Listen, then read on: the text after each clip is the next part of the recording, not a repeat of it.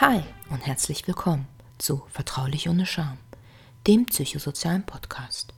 Hier findest du als Betroffener und auch Angehöriger sozialrechtliche Informationen, Denkanstöße und Orientierung in schwierigen Lebenslagen. Schön, dass Sie hier hingefunden haben. Und ähm, haben Sie heute gut geschlafen? Ich wollte heute über Schlafstörungen reden. Und es gibt ja Tage, da kann man nicht so gut einschlafen und manchmal gibt es dann Wochen und Monate und ich kenne auch Leute, die können irgendwie nur vor dem Fernseher unten einschlafen. Oder eventuell sind sie bei so einem interessanten Thema. Auf Netflix sehen sie irgendeine Serie und ah, dass die versuchen groß immer noch eine Folge zu sehen und irgendwann ist der Schlaf dann auch ein bisschen gestört. Also man, man kann sich das auch selber ein bisschen kaputt machen. Ähm, ja, Schlafstörungen. Was zählt denn dazu? Also zum Beispiel nehmen wir an, Sie haben ein Problem mit dem Einschlafen, dass Sie Stunden brauchen, um einzuschlafen. Oder auch Problem mit dem Durchschlafen, dass Sie dauernd wach werden und dann vielleicht morgens sehr früh wach werden, nicht mehr einschlafen können. Oder eventuell müssen Sie auch sehr, sehr viel schlafen. Das heißt, Sie sind immer müde und brauchen irgendwie viel, viel mehr Schlaf als andere. Ja, und ähm, es kann aber auch sein, dass alles irgendwie gleichzeitig auftritt. Also es ist nicht immer ganz so ein sauberer Übergang, oft überschneidet sich das. Und laut einem DKA-Report, den ich gelesen habe, ähm, ich glaube von 2019, leidet jeder zehnte Arbeitnehmer in Deutschland an Schlafstörungen. Und da sind jetzt die Senioren und die Schüler und vielleicht auch andere Menschen, die einfach anderen Stress haben, noch gar nicht integriert in, in dieser Studie. Und dann kann man sich vorstellen, hm, das haben wirklich ganz schön viele Menschen. Und ja, was braucht man denn eigentlich für einen Schlaf? Ja, man nennt das einen hypometabolischen Zustand.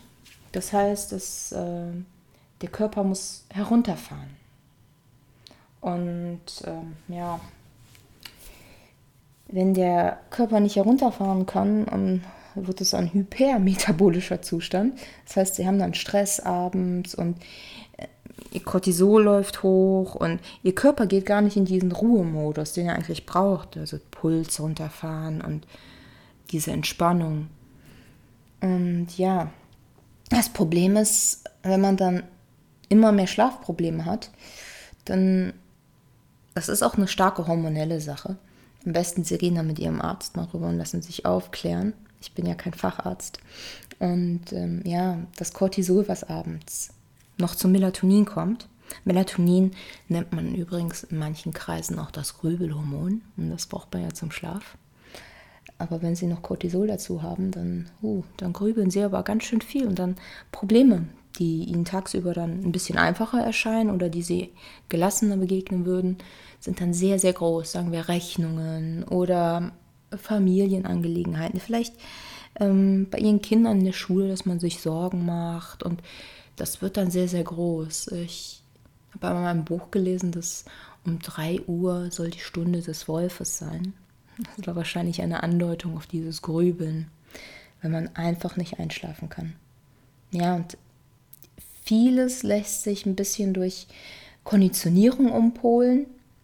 Also das heißt, sie können selber was an ihrer Schlafhygiene machen. Und ähm, das fängt an von leichten Klopftechniken oder Bewegungsabläufen. Da gibt es einige Ansätze, die man, äh, wenn man sich in professionelle Hände begibt, dann auch lernen kann und die man tagsüber üben kann und abends üben kann. Und das, das kann auch schon sehr hilfreich sein. Also wirklich sehr hilfreich, um aus diesem Stresskreislauf rauszukommen. Denn wenn Sie abends nicht einschlafen können, aber Sie müssen am nächsten Morgen vielleicht um vier, fünf, sechs aufstehen und Ihre Kinder irgendwo hinbringen oder zum Job oder Sie haben andere Termine und irgendwann ist das dann ein Kreislauf und dann haben Sie dann abends noch mehr Druck und können einfach nicht einschlafen. Und ich würde Ihnen empfehlen, warten Sie nicht zu lange, bis Sie einen Arzt aufsuchen, denn äh, dann kann das Ganze chronisch werden. Ein Arzt kann Sie auch eventuell auch in ein Schlaflabor überweisen Und da kann man dann noch mehr Daten rauslesen und äh, sehen, wie man ihre Schlafstörung am besten behandeln könnte. Also was auch helfen kann, ist, wenn sie jetzt erstmal nicht zum Arzt gehen wollen, weil enorm, vielleicht ist das gerade zu viel, sie können das zeitlich nicht einrichten oder vielleicht haben sie auch noch Scheu, sich an den Arzt zu wenden. Vielleicht reden sie mit der, über die Thematik mit einem Freund oder mit einem Bekannten, denn äh, nicht umsonst ist Schlafentzug ein Foltermittel. Das heißt, sie haben weniger Kondition und äh, Konzentration. Aber Kondition haben sie auch weniger tagsüber, weil sie nicht durchhalten können. Und je nachdem, wie wenig sie schlafen, fällt das Autosparen natürlich enorm schwer. Und dann wäre das so, als hätten sie ein bisschen Alkohol getrunken. Also es hat schon enormen Einfluss auf unser Leben. Man muss auch aufpassen, dass man von solchen Extre extremen Schlafstörungen, die sich entwickeln können über Jahre, oder auch mittlere Schlafstörungen nicht in Depression abrutscht oder in andere psychische Erkrankungen. auch können Schlafstörungen auch ein Hinweis darauf sein, dass sie vielleicht eine körperliche Erkrankung haben, vielleicht in ihrem hormonellen System oder sie haben eine andere psychische Erkrankung oder beides und vielleicht bedingt das dann das, dass ihr Schlaf noch schlechter wird. Es ist, es ist keine klare Linie, es ist jetzt keine Mathematik, sondern ihr Körper, das sind ja sie. Und äh, das ist ein, ein sehr komplizierter und schwieriger Sachverhalt. Ich würde Ihnen empfehlen, wenn Sie einen guten Draht zu Ihrem Hausarzt haben, sprechen Sie den Hausarzt an. Und natürlich äh, zum Neurologen, Psychiater, zum Facharzt gehen, da werden Sie wahrscheinlich eine Überweisung bekommen oder Sie wenden sich sofort an einen Neurologen oder Psychiater und erwähnen diese Thematik nur sind die, die Wartezeiten meist immer sehr lange. Wovor man keine Angst haben sollte, ähm, weil die Nebenwirkung von nicht schlafen können ist um einiges größer meist, sind Medikamente. Also viele sind ja noch in den Gedanken dabei, dass wenn sie zum Schlafen Medikamente nehmen, dass es eine Abhängigkeit begünstigt. Ja, das kommt auf die Medikamente an. Deswegen sollten Sie zum Arzt gehen, denn wenn Sie Zolpiklon oder Benzos abends nehmen, um einzuschlafen, dann besteht schon eine Möglichkeit der Abhängigkeit und da muss man ein bisschen aufpassen. Als Alternative gibt es aber auch Antidepressiva, um schlafen zu können und die machen sie nicht abhängig. Die haben manchmal andere Nebenwirkungen, wie einen trockenen Mund oder eventuell nehmen sie ein, zwei Kilo zu oder ein, zwei Kilo ab. Das ist halt, ja, man muss das immer mit einplanen und mit dem Arzt reden. Aber es gibt Antidepressiva wie ältere Antidepressiva, das sind trizyklische, die machen sehr müde. Es gibt auch neuere Mittel wie Valdoxan, das anscheinend weniger Nebenwirkungen hat, aber da müssten Sie jemanden fragen, der das dann studiert hat. Das sind jetzt nur meine äh, privaten Eindrücke aus dem Umfeld und aus den letzten Jahren. Aber ähm, neben den Medikamenten ist vor allem Schlafhygiene äh, sehr, sehr wichtig. Medikamente sind erstmal ein Mittel, um erstmal da rauszukommen Aber dann nachkommt ihr Verhalten und ihre Schlafhygiene und das Anlernen von guten Sachen, die sie für sie gute Sachen, die sie zum Schlafen bringen und das Wegkommen von vielleicht ungünstigen Sachen. Das heißt, ähm, nehmen wir mal an, oft kann man ja nicht schlafen, da man sich enorm Stress macht und diese Probleme, wie ich sie am Anfang geschildert habe, sehr viel größer erscheinen. Das heißt, man grübelt. Und das hatte ich mit Anfang 20 auch, äh, kurz nach dem Studium, dass ich mir wirklich immer sehr, sehr viele Gedanken gemacht habe und irgendwann gemerkt habe, oh, du schläfst immer weniger.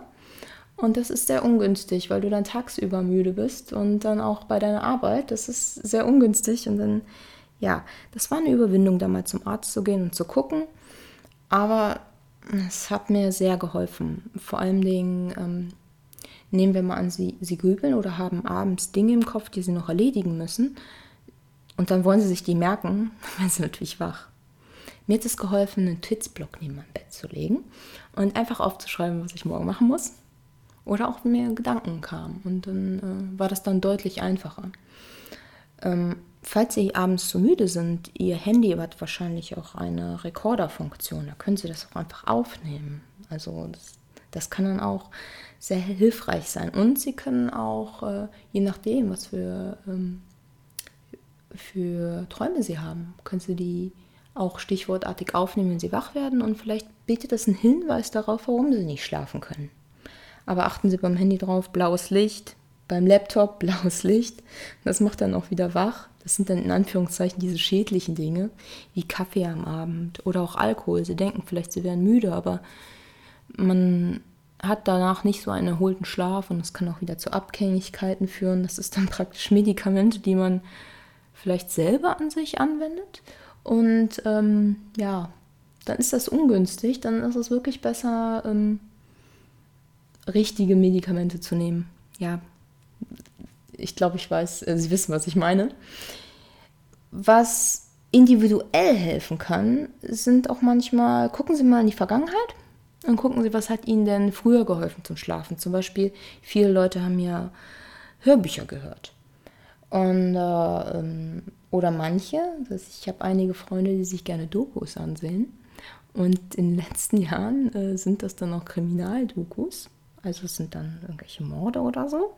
Und erst dachte ich mir, okay, vielleicht führt das zu Albträumen. Aber nee, es, es beruhigt sie. Da weiß ich jetzt nicht warum, aber es wirkt. Und dann denke ich mir, okay, okay, in Ordnung. Aber gucken Sie, was, was Ihnen hilft, um sich zu beruhigen. Vielleicht ein Tee oder ein kontrollierter Ablauf, ein Bad oder Meditation, andere Atemübungen, Klopfübungen. Ähm, wenden Sie sich am besten an jemanden und gucken Sie mal, ja, was, was könnte ich noch so machen, was nicht. Wenn die Schlafstörung sehr, sehr stark da ist, dann äh, ist auch die Überweisung in ein Schlaflabor ganz gut. Da werden Sie dann zwei Nächte schlafen. Also versuchen zu schlafen. Die erste Nacht wird es wahrscheinlich sehr schwierig, denn ähm, Sie haben dann überall Kabel und äh, müssen da liegen bleiben. Und wenn sie nachts mal doch noch mal ins Bad müssen, muss man Bescheid sagen. Und das ist ja auch ein bisschen aufregend und ein bisschen Stress. Und dann ist die erste Nacht meist nicht so gut, aber die zweite ist besser. Und daraus kann man auch sehr, sehr viel lesen. Also falls es dann wirklich immer schlimmer wird, dann sprechen Sie das ruhig bei Ihrem Neurologen an oder bei Ihrem Psychiater oder auch bei Ihrem Hausarzt. Denn die Wartezeiten sind da ja auch ein bisschen größer und sie müssen sich anmelden. Das, das wäre eine, eine gute Sache, um zu gucken, komme ich denn überhaupt in diese Tiefschlafphasen und da wird das genauer durchleuchtet. Das ist auf jeden Fall eine sehr, sehr gute Sache. Auch um zu gucken, hm, ist da vielleicht doch ein bisschen mehr.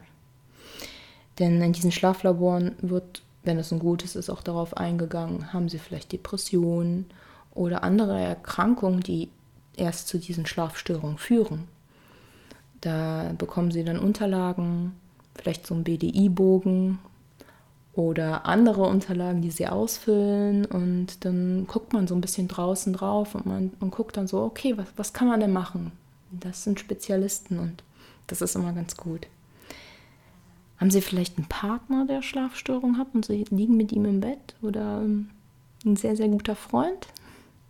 Ja, wenn, wenn sie praktisch, ich sage ja immer, wenn sie Angehörige sind, aber man bekommt das ja irgendwann im Bett auch mit und vielleicht wirkt sich das auch auf den eigenen Schlaf aus, wahrscheinlich.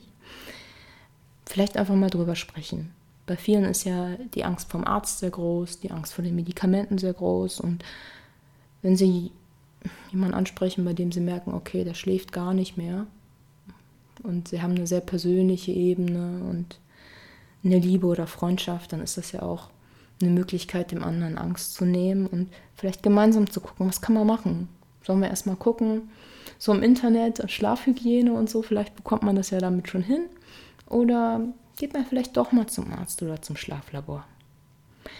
Ich hoffe auf jeden Fall, dass äh, diese Folge Ihnen ein paar Anregungen gebracht hat.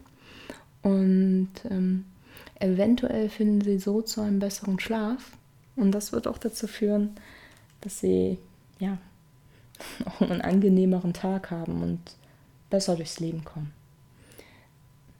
Dann wünsche ich Ihnen alles Gute und ich hoffe, wir hören uns wieder.